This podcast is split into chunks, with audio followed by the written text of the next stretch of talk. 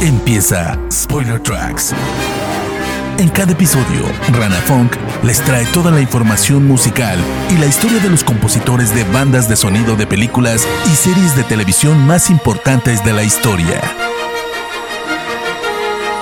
Sumérgete en este programa, donde escucharás todo lo que tienes que saber sobre los compositores de todos los tiempos. Spoiler Tracks. Bienvenidos y bienvenidas a este nuevo Spoiler Tracks Live, eh, para los que están viendo en video y para los que están escuchando en plataformas de podcast. Yo soy Rana Fong, como saben, este programa dedicado a la música de cine, de series, documentales, etc. Y hoy tengo el placer, el gusto de invitar a un compositor puertorriqueño radicado ahora en Los Ángeles, el señor René Bocio. René, ¿cómo estás? Bienvenido. Hey, muy bien, gracias por tenerme aquí. Por favor, un, placer, como, como, te decía fuera del aire, siempre, siempre es un gusto conocer nuevos compositores. En tu caso no, no conocía mucho de tu carrera eh, y ahora me estuve metiendo un poquito y la idea es que nos cuentes un poco hoy todo lo que estás haciendo. Estás eh, desde Los Ángeles ahora, ¿no? Sí, así mismo, desde Los Ángeles. Llevo ya casi una década acá. Bien, bastante, toda una vida se podría decir. ¿No? Pero mira, está buenísimo lo que me decís y después me voy a ir un poco más atrás pero ya que decís esto de una década, ¿qué cambio sentís en estos 10 años desde que llegaste a Los Ángeles hasta el día de hoy, que es enero del 2022, en la composición, en, general en el mundo de la composición para el cine y las series? ¿Sentís que además, a través de la llegada de las plataformas de streaming, no solo hay mucho más trabajo seguramente, sino la manera de hacer música, ¿algo cambió en estos últimos 10 años? Sí, yo siento que ha sido ha habido un giro a, música que se siente mucho más como producida individualmente más que simplemente tener que ir a un stage y grabar con una orquesta y todo eso. No siento que ha habido, ¿sabes? Desde los, desde los 2000 y probablemente hasta los... ¿sabes? Siempre ha habido como que música más de sintetizadores, más como, como bedroom producing, ¿no? Como ha pasado en, en la música popular también, ¿no? Pero siento que definitivamente ha habido como más un pull y, demanda, ¿no? Para ese estilo de, música más, ¿sabes? Que se convierte más como en producción musical más que composición como tal de, estar escribiendo melodía, armonía y todo eso, ¿no? Y, y, personalmente eso a mí me ha llamado mucho la atención y ha sido donde yo probablemente he puesto la mayor parte de mis esfuerzos composicionales también, ¿no? Ah, no solamente por haber crecido en, haber invertido tanto en la industria independiente de cine, ¿no? Que usualmente pues no hay presupuestos para orquestas y esa cosa. Eh, pero también por, por, gusto personal, ¿no? las bandas sonoras que a mí me gustan mayormente son eh, con elementos electrónicos o acústicos y, ¿sabes? Siempre hay uno que otro elemento orquestal, pero, pero yo no soy de estos fan de, o sea, sí, la aprecio y la estudié de lo que es la música clásica como orquesta y toda esa cosa, pero siempre me gusta las cosas un poco más como progresivas, por decirlo así, eh, eh, en cuanto a la producción y esas cosas. Súper interesante. Igual, obviamente, al rato te voy a preguntar sobre compositores y soundtracks favoritos, etcétera. Pero esto me deja picando también esto de el, el compositor, en tu caso, hoy también no porque esté metido de lleno en el diseño sonoro de una película, pero está más agarrado a esa parte también que solo la composición musical? Sí, o sea, yo diría que por lo menos en mi experiencia sí, o sea, siempre mis, mis bandas sonoras tienden a ser un tanto sound designy, por decirlo así, ¿no? Que, que utilizan muchos elementos de lo que sería diseño sonoro que, que obviamente pues se utilizan de una manera más musical que un diseñador de sonido tal vez implementaría si está solamente buscando ambientar el espacio, ¿no? Eh, esto sería más como diseño sonoro musical, por decirlo así, ¿no? Y, y de hecho hay, hay veces que yo sigo a veces eh, haciendo como colaboraciones con otros compositores en la cual hago diseño sonoro musical para sus composiciones, ¿no? y asimismo es como se, como se, ¿sabe? El crédito que me dan es, eso, diseño sonoro musical. Um, Está buenísimo. de, crear atmósferas y esas cosas así. Se, te abre quizás también un poco el campo de trabajo, ¿no? No solo te quedas como un compositor, sino que también puedes meterte en otros planos. Sí, sí, no, o sea, y de hecho, por ejemplo, estaba viendo la introducción bien cool de todos los compositores y apareció Danny Elfman, que le, sabe, por ejemplo, él es uno de esos compositores que le he hecho el diseño sonoro musical a veces para algunos de sus proyectos, igual con Jermaine Franco, que ahora por fin está recibiendo el spotlight que lleva tanto tiempo mereciendo, ¿no? y ese tipo de cosas, sí. Definitivamente para mí es una gran época para, para las bandas sonoras, más allá de, la gloria de los finales de los 70s, 80 que fue el boom de los soundtracks, pero, pero creo que esta es una buena época. Ahora me vas a contar de Daniel Fan, pero metámonos primero en, tu vida en la música. Sé que empezaste muy de niño, empezaste como baterista, digo acá tenés un partner, un colega baterista también. Eh, te inspiraste creo que en bateristas como Travis Barker, o sea, empezaste con el punk rock en tu adolescencia y eso te fue metiendo en la música. Sí, definitivamente. De hecho, comenzó con, comenzó con, con patineta, con skateboarding, ¿no? Este era lo que hacía de chamaquito y, y a través de eso, eh, videojuegos también. Y entonces jugaba videojuegos de patineta como Tony Hawk Pro Skater y esas cosas. y, y, ahí sonaban estas bandas. Exacto, y como sonaban esas bandas fue la música que me fue gustando y para ese tiempo también era como que el boom de VH1 y MTV y todo esto, ¿no? Um, y pues lo que veía en la televisión era Blink-182, No Doubt, Green Day, todas esas cosas. Um, so era como que, ah, yo quiero ser como Travis Barker y, y pues ahí comencé a tocar batería, luego entonces me regalaron una guitarra y comencé a tocar guitarra. Y a través de, de aprendiendo por mi cuenta canciones que me gustaban y cometiendo errores en las progresiones de acordes, me di cuenta que como que, ah, si, si cambio el orden de los acordes, puedo escribir una canción original, ¿no? Um, y así comencé a escribir letras bien, bien emo y bien tristes. Muy eh, bien. Um, y entonces nada, pasé toda mi adolescencia en, en, bandas de rock, ¿no? Cantando, tocando, gritando, lo que fuera. Eh, y, y entonces luego no fue hasta que que me tocó ir a la universidad, que entonces decidí estudiar en el Conservatorio de Música en Puerto Rico. Bien. Que era pues llama un, algo académico, clásico y toda esa cosa, que obviamente yo no tenía eh, la experiencia, ¿no? Ni el conocimiento y, y, fue bien interesante descubrir la orquesta y el mundo de la música clásica de esa manera. Y no, en el conservatorio se enseñaba mucho también eh, más música contemporánea, vanguardista, ¿no? Que, que para mí era un choque bien drástico comparado con la música popular que venía escuchando, ¿no? De acorde 1, 4, 5 y cosas así, ¿no? Eh, y, y, pues eh, me encontraba un poco perdido en lo que quería hacer musicalmente, ¿no? Porque tenía estas asignaciones de, de la academia que eran más experimentales, ¿no? Pero quería, seguía escribiendo canciones y entonces en el film scoring como que encontré ese punto que se podían encontrar ambos mundos y no tenía que escoger uno o el otro, ¿no?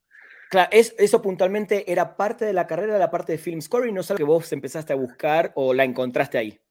Pues fue, de hecho, yo creo que fue la banda sonora de The Holiday, que una comedia de Zimmer exacto que es como un poquito música popular, pero con orquesta, ¿no? Y toda esa cosa media jazzística también, pero tiene elementos electrónicos, ¿no? Y, esa mezcolanza de, de, cosas que me gustaban fue la primera vez que dije como que, oye, existe un mundo en que todas estas cosas pueden coexistir, ¿no? Y no tengo que, no tengo que tener cuatro o cinco proyectos de artistas diferentes para cada género que quiera componer, ¿no? Y puedo también este, incluir estas cosas más técnicas, vanguardistas y contemporáneas que estaba aprendiendo en, en el conservatorio, incluirlas también en, en mi approach composicional, ¿no?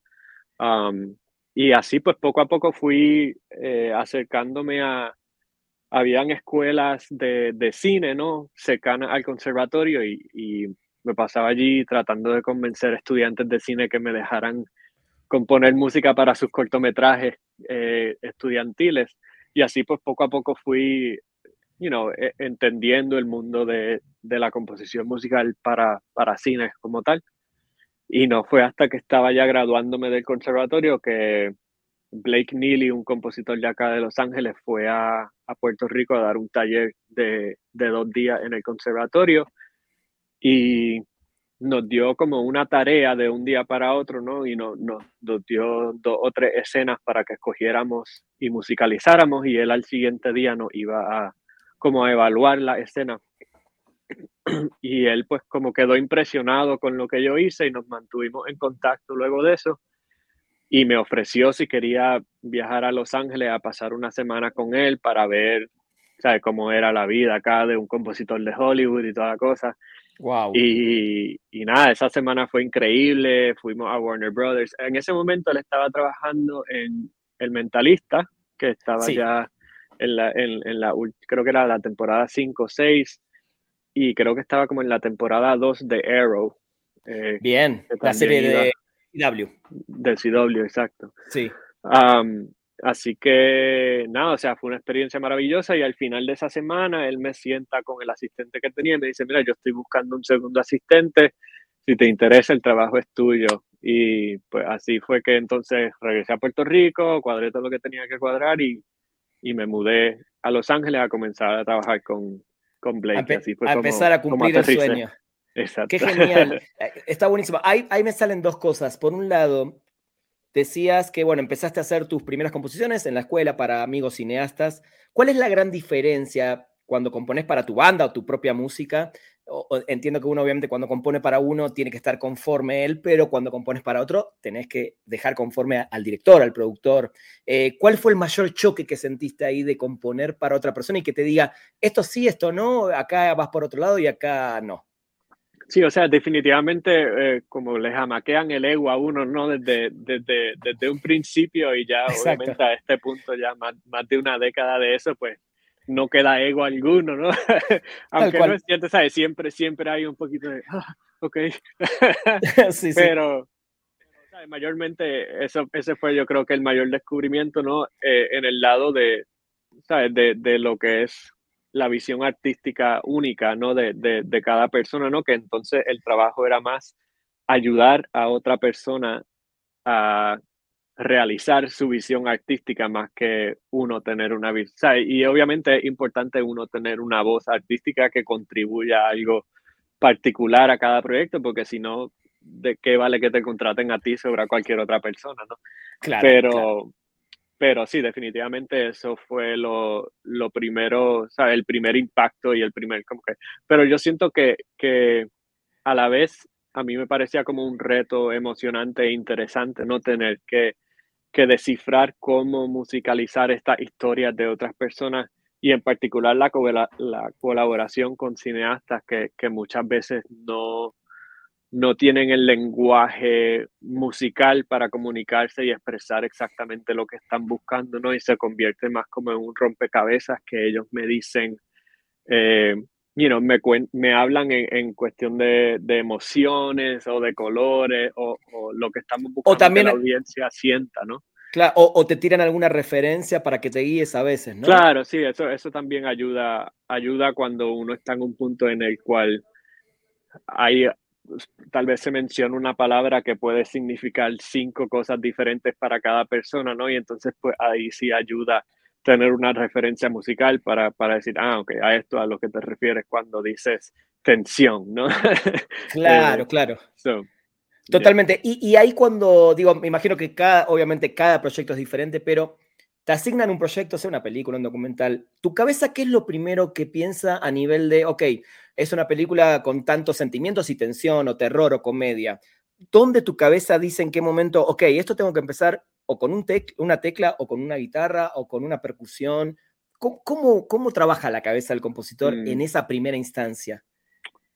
A mí por lo menos me, yo, yo conecto mucho con la estética visual de, del proyecto, ¿no? Por eso muchas veces, aunque me gusta leer guiones, eh, muchas veces prefiero no comenzar a componer hasta que tengo algún plano visual de referencia.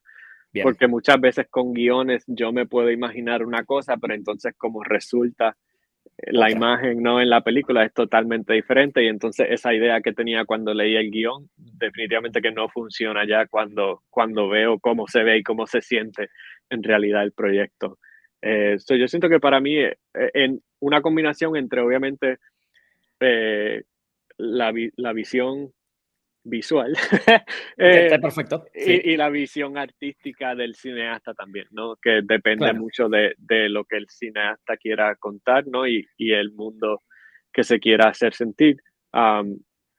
y muchas veces los personajes también como que me, me, dictan, tienen influencia, ¿no? Porque hace, hace varios años hice una película que era así como thriller eh, en el bosque y todo, y, inicialmente pensaba que tal vez un approach más electrónico iba a poder funcionar, pero los personajes estaban en sus 40, en sus 50, y como que no se sentía que los personajes iban con un approach tal vez algo más moderno, electrónico, eh, y entonces resultó que pues un approach tal vez más acústico, sound designy, que no fuese tan explícitamente electrónico, pues se sentía mejor eh, debajo de, de, los personajes, ¿no?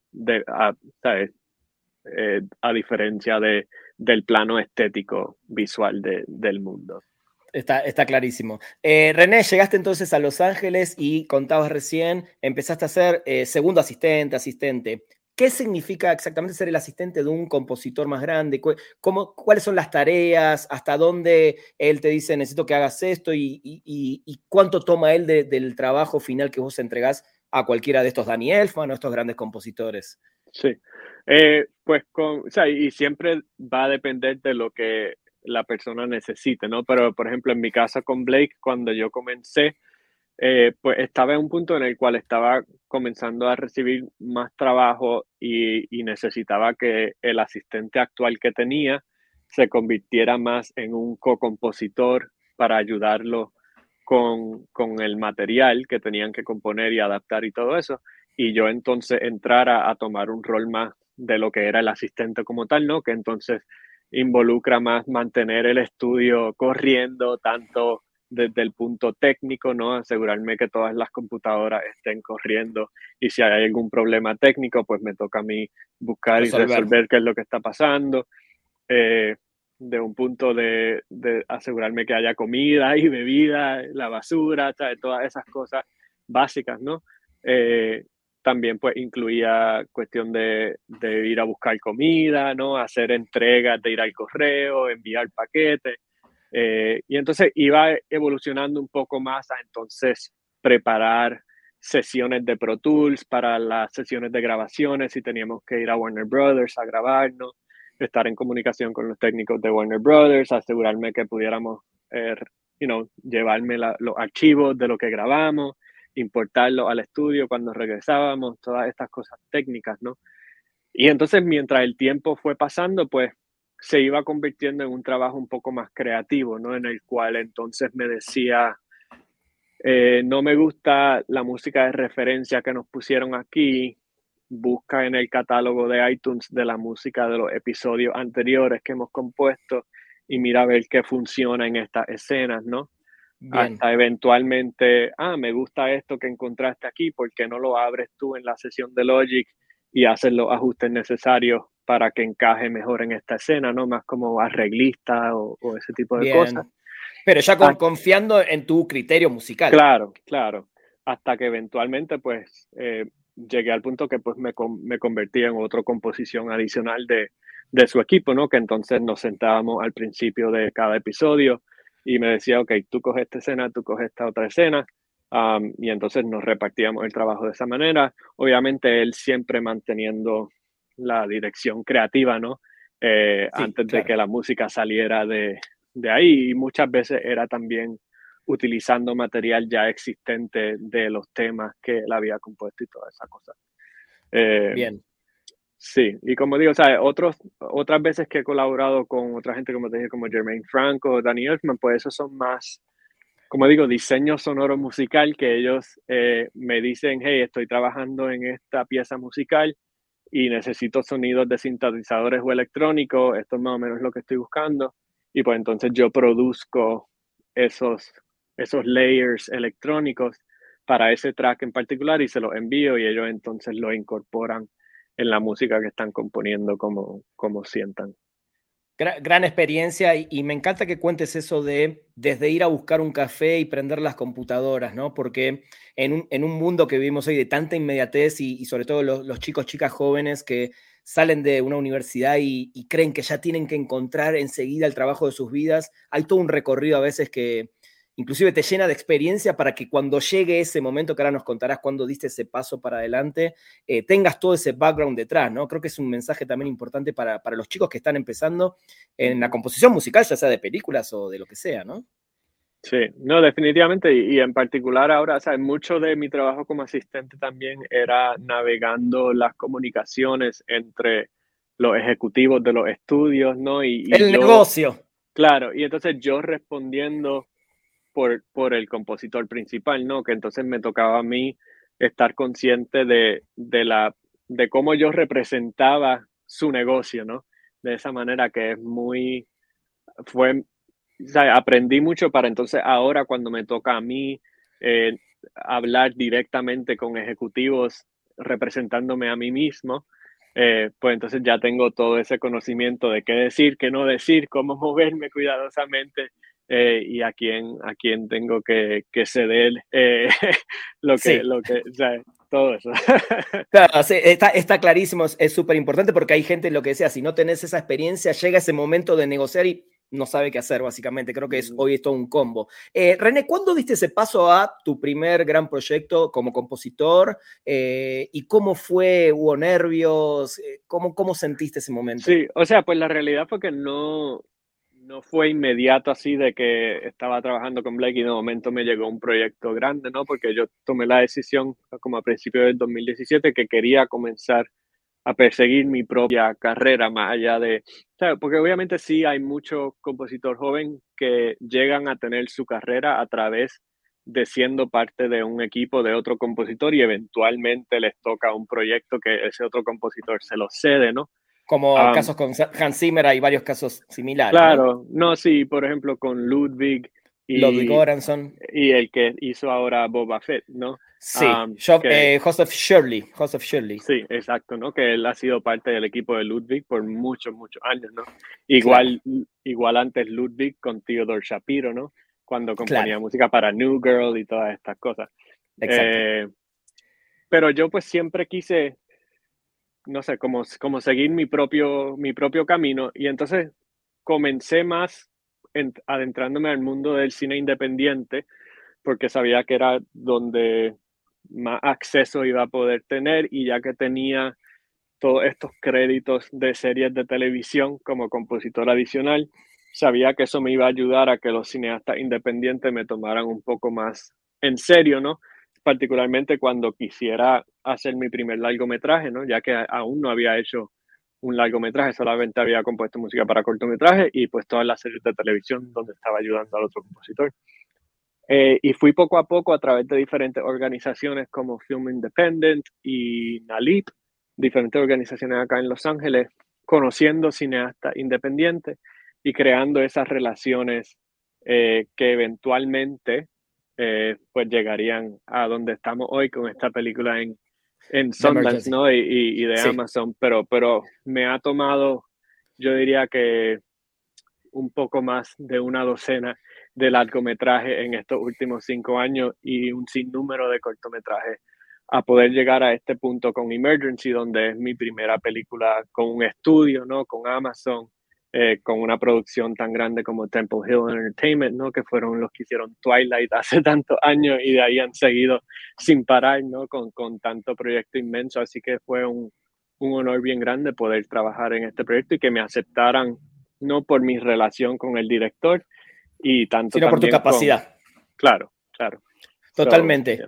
Totalmente. Sé, René, eh, que para este score, que ahora ya quiero meternos de lleno en Emergency, esta película que ojalá, eh, por lo menos en Latinoamérica, podamos ver pronto por Amazon Prime Video, ¿no? Siendo una película de Amazon Studios. Sabemos que hay películas que les cuesta un poco más llegar al cine, sobre todo en la época que estamos viviendo, pero bueno, ojalá que podamos verla pronto. Sé que utilizaste sonidos eh, que encontraste en calefactores, palos, vasos, pelotas de ping-pong. Contame un poco y a la gente ¿De dónde salen estas ideas de no, no sentarte simplemente a componer desde un teclado, sino de grabar sonidos y con eso hacer un score? Claro, pues fue parte como de la visión del cineasta, ¿no? Como te decía, parte al principio de lo que me emociona de estas colaboraciones, de no hacer música para mí solo, sino hacer música para ejecutar una visión que algún cineasta pueda tener. Y, y Carrie como director siempre no le gusta que la música, la banda sonora, o sea, la música instrumental sea muy musical, ¿no?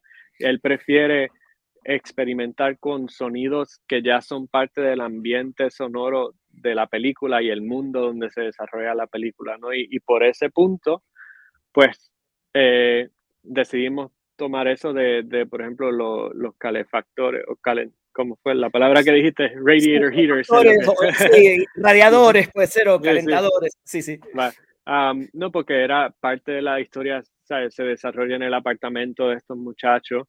Eh, lo de las bolas de ping pong con los solo cups es porque había un ambiente colegial de, de fiesta, ¿no? Y por esto del beer pong, pues se me ocurrió usar los vasos plásticos con bolas de ping pong y crear un como un como un rain stick más o menos eh, pero con bolas de ping pong y plástico que entonces meneaba y, y, creaba texturas no y entonces también utilicé otro instrumento que es como una déjame si te lo enseño rápido por favor por favor y, y, le, le explicamos a la gente que escucha también a ver ahí va a pues ver, ¿qué, es eso? Lo que veo primero es como una caja de madera, como unas cuerdas de metal. Estos son, como, como palos. Eh, estos no son cuerdas, son, son, son como palos de metal que cada uno tiene un, una nota diferente, ¿no? Que da. Un tono.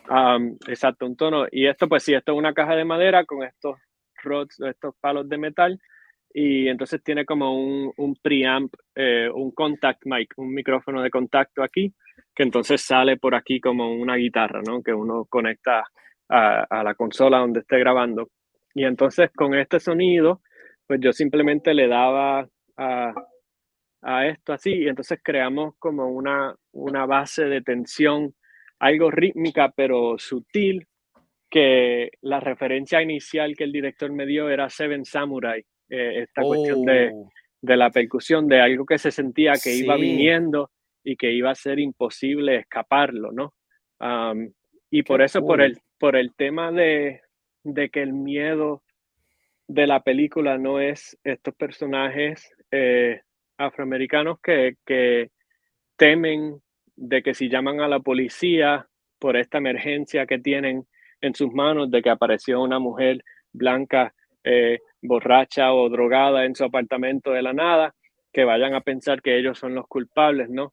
Y pues eso a mí me dio la imagen de que parecía también como las barras de una, una, una prisión, totalmente, wow. Eh, y pensé que, que, podía funcionar para ambas cosas, ¿no? Para crear esa cama percusiva sutil que corre a través del largo desde que ellos deciden si llamar a la policía o no, hasta el punto culminante de la película, ¿no? Y toda esta eh, eh, un trabajo divertido en cuestión de, de, crear todas estas conexiones con lo que suena y con el propósito de lo que suena, ¿no? Y toda esa cosa es lo que puedes representar dentro de la película qué increíble eh, tu, cabeza funcionando de esta manera, ¿no? Saliendo de lo convencional y, qué bueno que haya directores también que estén abiertos a este tipo de cosas y no simplemente, no, no, quiero música de tensión, una tecla que me ponga tenso y una que me haga explotar cuando alguien llora, ¿no? Eh, qué bueno eso. No sé si escuchaste, porque ahora que, nombraste todo esto, el trabajo de Roque Baños eh, en Don't Breathe, la película de No Respires, es un compositor español que te lo recomiendo muchísimo. Sí, no, sé, sé, quién es Roque, pero no he escuchado eso. Sí, y hace un trabajo, escúchate esa banda sonora em,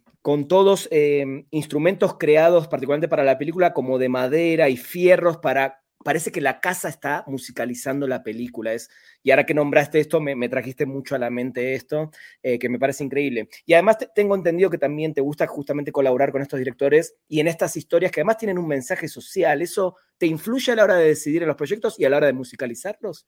Sí, definitivamente. O sea, yo, mi, mi, como mi misión, por decirlo así, como compositor, no, en parte es apoyar los cineastas, ¿no? Porque a mí me desvivo por, por asegurarme que los cineastas estén satisfechos con la historia que están buscando contar y su visión artística, pero por otra parte también me llena de mucha satisfacción cuando puedo trabajar en proyectos que sé que tienen una misión de crear un cambio en nuestra sociedad o crear un cambio en nosotros como individuos también, ¿no?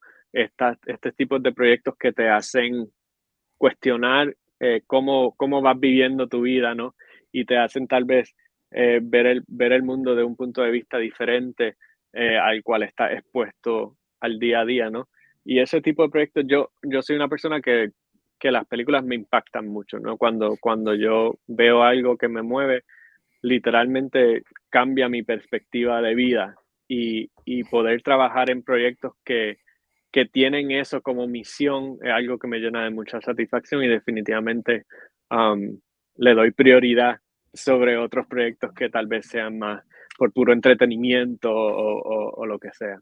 Está buenísimo. Y, y, ahora que nombras eso, ¿alguna última película que así te, te impactó a ese nivel que recuerdes? más, allá de esta que, más allá de esta que hiciste, ¿no? De Emergency. O sea, ¿dices de las que yo haya, haya trabajado o de las que haya visto? O, que trabajaste o que hayas visto también. Sí, por ejemplo, porque de las que vi, como estuve ahora en el festival, ¿no? Tratando de ver muchas películas, había una que es una película chilena, eh, La vaca que le cantó una canción al futuro, eh, de oh. una cineasta llamada Francisca Alegría. Muy impresionante, una película que usa em, magical realism, no sé cómo se dice en español, realismo mágico. Realismo eh, mágico. Realismo mágico. Y un poco de sci-fi, ¿no? Pero entonces trata sobre temas de, de el abuso de la naturaleza, en particular en este caso con las vacas y las lecheras y todas estas mm. cosas, um, y la explotación de, de, terreno y no qué cosa, pero lo, lo, lo expone de un mundo, de una manera muy sutil a través de conflictos familiares internos, ¿no? Que entonces ese es como que el underlying theme, pero entonces tiene un impacto visual y, e inmediato también en cuanto a la familia y la aceptación de personas de transgénero y esas cosas, ¿no? Y, y, y mucho, mucho, de verdad que me, me, voló la cabeza y le escribí a la directora como que gracias por esta joya cinematográfica, que, Y, y, no son muchas las películas que me impactan de esa manera, ¿no? Um, pero, ¿te respondió? ¿Te respondió la directora? Pues yo habíamos estado en comunicación anteriormente, porque de hecho hacía cinco años había hecho ella un cortometraje muy similar al concepto, ¿no? Que también había estado en Sundance y la había escrito en aquel entonces y habíamos estado en comunicación y cuando vi que tenía una película en Sundance este año, pues también le escribí, le dije, ah, yo también tengo una, felicidades, como que qué pena que no podemos estar en Park City este, y, conseguirnos juntos y me escribió y, y pues estamos pendientes a, a, conectar en algún punto, pero... y ojalá se dé para, para, musicalizar alguna de sus películas, ¿no? En algún momento. Sería genial, si no, sería un honor. pero también, de hecho, o sea, algo más comercial que vi recientemente que me tocó eh, the Power of the Dog, que está en Netflix. Con Johnny Greenwood en el score, que está tremendo. El score estuvo de maravilla, pero me impactó mucho también la sutileza en la ejecución de la historia, ¿no? Eh, cómo se pudo decir tanto diciendo tan poco. Eh, y eso son cosas que a, mí, que a mí me mueven inmensamente. E, esa es eh, clásica película que para mucha gente es no pasa nada, uff, y están pasando tantas cosas eh, que se me hace de lo mejor del año y seguramente va a tener un montón de nominaciones ahora que ya estamos cerquita de, los premios. Eh, René, preguntas rápidas para respuestas rápidas. Sé que todos tenemos sueños en la vida. ¿Hay algún director con el que soñás, soñás trabajar alguna vez que te encantaría mm. poder musicalizar sus películas o, alguno, o al menos una? Sí, o sea, yo soy el tipo de persona que tengo mi mira en directores que vienen subiendo más que en directores que ya están consagrados, establecidos, ¿no? Y, en particular en el mundo latinoamericano también, ¿no? Me gusta, eh, o sea, el latinoamericano en Estados Unidos en particular, que son los que pienso que están comenzando a crear espacios para voces latinoamericanas en, en, en el mercado estadounidense, ¿no? Por decirlo así, por ejemplo, lo que es eh, Gloria Calderón Kellett eh, con One Day at a Time, con Muy bien. With Love recientemente, ¿no? Eh, de igual manera Marvin Lemus y um, que, que, hizo Gente Fight, ¿no? Que, que, hace poco pues se canceló lamentablemente en Netflix. Sí, um, Eva Longoria, que también está creando eh, inmensos proyectos muy impresionantes. Um, esos tipos de cineastas, pues de verdad que, que aspiro mucho a, a, poder colaborarnos y ayudar eh, a contar nuestras historias, ¿no? Con, con, con, voces auténticas, ¿no? Que siento que es lo que es importante muchas veces eh, hacer, ¿no? Um, Totalmente. Pero más allá de eso, pues también sí, definitivamente, como digo, esta cineasta Francisca Alegría, me encantaría trabajar con ella. Eh, entonces, ya yéndonos un poco más allá, más a lo que pienso que son sueños distantes, eh, hacer algo con Barry Jenkins obviamente sería este, Muy bien. Um, eh, me gusta mucho Natalie Morales, que también está como que on up and up. Ella hizo Plan B en Hulu. Y, ah, ok. Ok, no, la vi, pero sé, sí, sé, sé cuál es. y Language Lessons también que estuvo en South by Southwest con... Eh, y creo que, no sé si ya, yo sé que estuvo en cines, pero no sé si ha salido en alguna plataforma digital todavía. Eh, Ava DuVernay también, como que me fascina el trabajo de ella. Um, ¿sabes? Muchos cineastas que comienzan como en el lado independiente y poco a poco van, y van, subiendo. Totalmente. Eh, ¿Alguna película que te hubiera gustado musicalizar? Que decís, esta yo hubiera hecho algo impresionante. Digo, ah. sin desmerecer el trabajo mm. realizado por otro compositor, ¿no? Sí, o sea, más, yo siento que no, no puedo, porque las películas que me hubiesen encantado trabajar son películas que me inspiran en parte por lo que los compositores hicieron, ¿no? Como eh, influencias. Exacto, que, que, no diría como que hubiese hecho algo diferente, ¿no? Pero pienso que, que wow, o sea, qué canvas impresionante eh, para uno expresarse como lo son eh, la serie de Watchmen en HBO que salió recientemente. Trent um, Reznor y Atticus Ross. Cualquier cosa que ellos hayan hecho, yo diría, ah, qué sueño hubiese sido, y es más por lo que ellos hicieron que, que necesariamente por el canvas. Eh, sí. Pero, you know, ese tipo de historia, así como lo fue también Girl with the Dragon Tattoo. Eh, o de Social Network. Ajá. Son, son, son canvases que, que me gustan, ¿no? Y, y, y siempre busco intentar eh, colarme de alguna manera en ese tipo de, de, lo que son así como thrillers, acción y ese tipo de cosas, de verdad que me, junto con los thrillers psicológicos y coming of age y todas esas cosas, pues son, y siento que tienen mucho, mucho canvas para, para experimentación, ¿no? Y, y, crear sonido así, este, raro. Está, buenísimo. Me, me, quedó muy claro que ese es tu, como tu nicho, e, e, e, ese tipo de musicalización, ¿no? Es lo que más, por lo menos disfrutas en esta etapa, creo. Claro, no, o sea, pero también me gustan mucho los dramas eh, de descubrimiento personal, ¿no? Como yo digo, coming of age, eh, que como se les conocen, por ejemplo, este, y cosas que tengan que ver eh, con elementos futurísticos también, como lo fue Her, de Spike uh. Jonze, um, ese tipo de películas. Y dramas más íntimos, no la he visto todavía, pero lo que la música, el soundtrack me ha fascinado, este, Come On, Come On, de, de A24 no la vi, eh, no la vi, no la vi. o sea, yo creo que solamente está en cines por ahora acá. Um, que es con, con, Joaquín Phoenix, nuevamente, casualidad. Um, y fue musicalizada por Bryce Dessner y su hermano Aaron Dessner, creo. Um, pero tiene, tiene, un, tiene, un, sonido parecido al de Her, me acuerda, por lo menos en, en cuanto al timbre. Pero sí, se llama Come On, Come On, o sea, C apóstrofe M-O-N dos veces. La voy a buscar.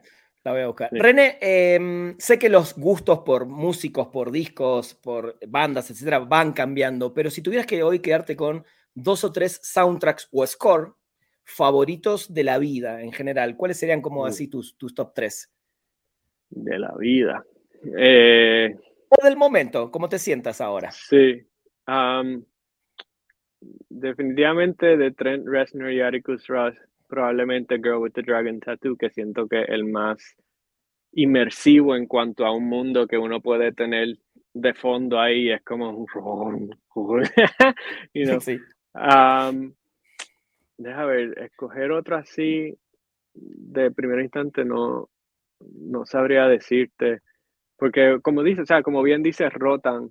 Sí, sí, sí. Y, y, y, la realidad es que no, eh, irónicamente no soy alguien que escucha mucha música, porque estás más metido en el trabajo que... la mayor, exacto, la mayor parte del tiempo. Y, y, cuando, ¿sabes? Cuando ando en el carro lo que busco es escuchar cosas. Eh, yo por lo menos pues eh, escucho cosas de lo que escuchaba cuando, cuando estaba en la universidad, ¿no? De, de cosas de punk rock y, y, cosas de ese estilo, ¿no? Que es más por, por algo placentero de, de diversión que, que, porque siempre que escucho música instrumental o música de banda sonora, me pongo a analizar, ¿no? Y me pongo a, a estudiar que pues... No, no te escapas nunca, claro. Claro. pero, por ejemplo, en, en, el, en, el, mundo popular, el último disco de Halsey, que fue producido por Trent Reznor y Atticus Ross, eh, me, me, impresionó mucho, eh, en particular la producción de, de la música. se, nota, se nota la mano de ellos. Definitivamente, sí. Totalmente. Eh, dos o tres compositores tradicionales que, te inspiraron, que te gustan, y dos o tres compositores a los que hay que prestarles atención de los que están saliendo ahora. Ya. Eh, tradicionales, bueno, no sé cuán tradicional se pueda llamar, pero Hans Zimmer, obviamente, eh, desde que hizo, yo lo conocí por primera vez con The Holiday más a fondo, ¿no? Obviamente sé que tiene mucho trabajo anterior a eso. Eh, y lo que fue Inception también, obviamente, fueron cosas que, por eso digo, no sé cuán tradicional se puedan llamar, pero... Yo creo que hoy, hoy en día ya es un clásico y un tradicional Hans Zimmer, sin duda, sí, sin eh, dudas. Eh, por esa misma onda, diría que Ennio Morricone, definitivamente. El maestro, el gran maestro. Y, y nuevamente, o sea, no sé cuán tradicional o no se le podría llamar, eh, pero Michael Giacchino, me gusta mucho. Para mí, yo pienso cuando, cuando dices tradicional, yo pienso en orquesta. Es como que no. sí, es, que creo que es una mezcla de eh, años de experiencia con mm. orquesta, porque van un poco por ese lado y cada uno después tiene sus caminos. Digo, Morricone también hizo eh, bandas sonoras que no tienen orquesta, que son hiper simples desde la instrumentación, pero complejas desde la cabeza, ¿no? Pero sí, yo creo que Giaquino ya está metido en esa. En esa por esa misma onda, eh, se me escapa el nombre, eh, Aliens, la primera. Um, Jerry Goldsmith. Jerry, Goldsmith, también. Jerry Goldsmith para mí siempre fue como muy innovador para su tiempo, ¿no? Eh, en particular Aliens, que estaba recientemente escuchando la banda sonora nuevamente y, era como que, wow, este tipo estaba usando técnicas que hoy día finalmente son como común, ¿no? Eh, muy de pero, acuerdo. pero para los 70 pues era, era completamente innovador. Y en cuanto a compositores nuevos, no, obviamente para mí, como, como mencioné anteriormente, Trent Reznor y Atticus Ross son como que la meca de, de, lo que yo aspiro, pero, pero recientemente, hace como uno o dos años, me comenzó a gustar mucho el trabajo de Cristóbal Tapia de Vir. Lo, lo pude entrevistar por The White Lotus, eh, un, un, tipazo, un, tremendo, así como vos, ¿no? Cabeza completamente abierta y, y me dio una entrevista muy linda, me contó cómo grabó esa banda sonora y sí, se me hace increíble lo que hace, ¿no? Ya, ya, él me, me, gusta mucho su trabajo. obviamente Johnny Greenwood también siento que, que ha estado ya por más de una década como que rompiendo eh, esquema en cuanto a lo que se percibe tradicional o lo que se puede hacer con una orquesta, ¿no? Porque ahí, ahí voy al otro punto que pienso en orquesta cuando dices tradicional, pero igualmente pienso en Johnny Greenwood cuando pienso en orquesta del, del lado no tradicional. y si tuviese que decir uno más, que lamentablemente no, no tenemos más para, para estar pendiente, pero Johan Johansson eh, me era era de mucha inspiración, ¿no? Y, fue, una pérdida que, que sentí mucho en, el, en, el, mundo, you know, creativo, porque nunca lo conocí personalmente, pero, pero en cuanto a, a, fuente de inspiración fue como que, ah, se acabó, se, se quedó sin agua y no la fuente y, muy, muy triste. Yo sé, suele ser uno de los nombres que, que, suelen salir y sí, creo que es una gran pérdida de también un tipo con una cabeza para otro lado, ¿no? Uno dice, ¿de dónde salen estas ideas, no? Eh, René, para ir terminando, tengo cinco portadas de discos que te quiero mostrar. Si no las conoces, pasamos, no pasa nada. Eh, pero lo que quiero que me digas es que si las conoces, no qué opinas, sino qué, qué, se te viene a la cabeza automáticamente cuando te las muestres, ¿sí? Las voy a decir para que la gente que está escuchando el podcast no, no las puede ver. La primera es Tiburón John Williams. Um, yo lo que pienso cuando, cuando, cuando pienso en Joss es esta anécdota de John Williams sentado con el director diciéndole, tengo el tema de nuestra película, pam, pam, en el piano, y, y el director riéndose pensando que, que, que es una broma. y luego él, no, no, no, dame, dame break, que, que si uno intenta hacer eso hoy día, eh, no creo que dure mucho en el trabajo. Estoy de acuerdo. Y una de, las, una de las más icónicas de la historia, ¿no? Sin dudas. Mm. A ver, vamos con esta. Eh, Black Panther, ganadora del Oscar, Ludwig Göransson. Mm. Ya. Me fascinó mucho eh, su iniciativa de haber viajado a las regiones que viajó para conseguir un sonido innovador pero auténtico a un mundo que no existe, you know, si eso hace sentido, ¿no? Eh, y, Ludwig siempre es de gran inspiración de igual manera en, su approach a, crear cosas innovadoras y cosas nuevas, pero que a la vez se sienten como que han estado ahí siempre, ¿no? Eh, Muy interesante lo que decís y me viene enseguida Mandalorian, que no es la música clásica de Star Wars, pero sí es Star Wars, ¿no? Eh, eh, espectacular. Eh, la primera banda sonora de la película Batman de Tim Burton, de Danny Elfman. Yeah. Um, lo que pienso es cuán diferente fue el approach de Zimmer a ese personaje y ese mundo y lo que causó que hace que eso de Danny Elfman se sienta de esos años, de ese tiempo en particular, y ahora pensar que como que esas bandas sonoras como las hacía Danny Elfman, ¿no? Que pienso que obviamente él continúa haciéndolas y son muy de su voz, ¿no? Pero la industria como que cambió a lo que es común ahora en cuanto a superhéroes desde esa serie de, de Nolan y Zimmer, ¿no? Um, versus lo que era antes con eso de Danny Elfman, Shirley Walker en la serie animada y todas esas cosas, ¿no? Que era algo mucho más clásico, el que está el tradicional, a esto ahora de sí. pam, pam, y ya eso es lo único que, que tiene de tema, ¿no?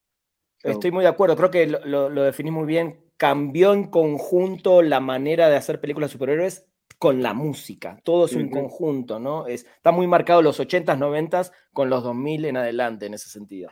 Muy bien. Bueno, clásico. Halloween, John Carpenter.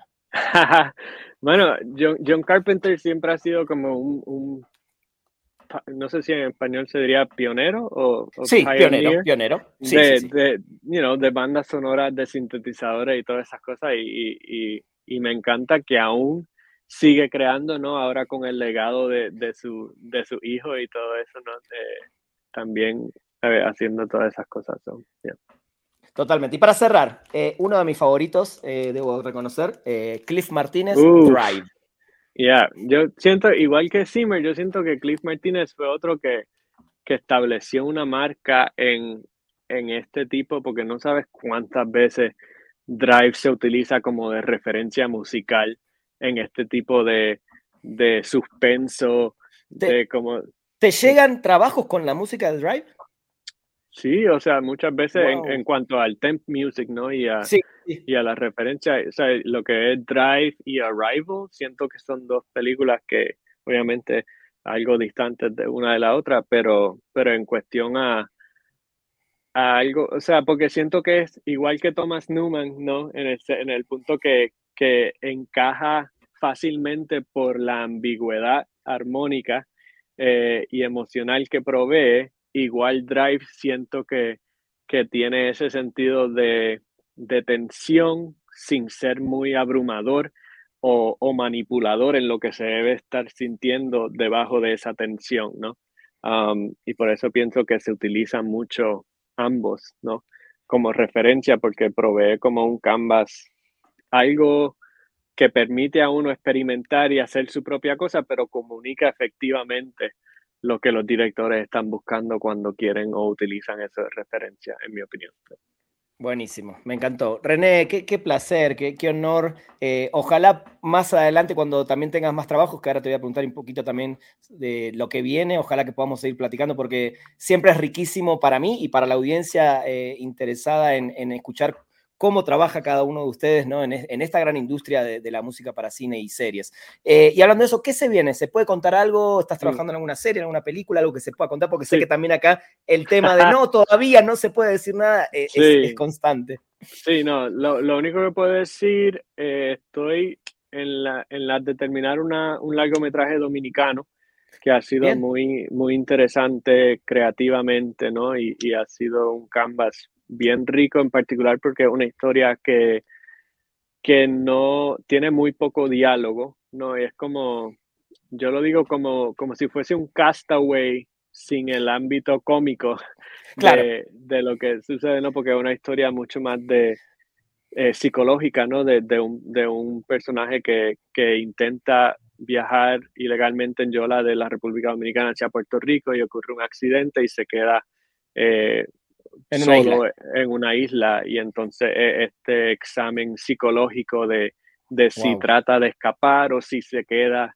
con lo que la isla le está proveyendo en cuanto a alimentos, albergue y todo eso, y, y, entonces comienza un poco a perder la cabeza dentro de ese proceso. So, Entonces, como no hay mucho diálogo, pues la música juega mucho en, en lo que la audiencia debe estar sintiendo y ayudar a comunicar la intención del personaje, ¿no? Eso eh, ha sido un proyecto muy satisfactorio en cuanto al, ámbito creativo. Y entonces tengo, tengo unas cuantas reuniones de nada que ha sido finalizado actualmente, pero potencialmente estoy mirando también a más allá de cine y televisión, como serían los videojuegos y ese tipo de cosas. ¿Quién sabe?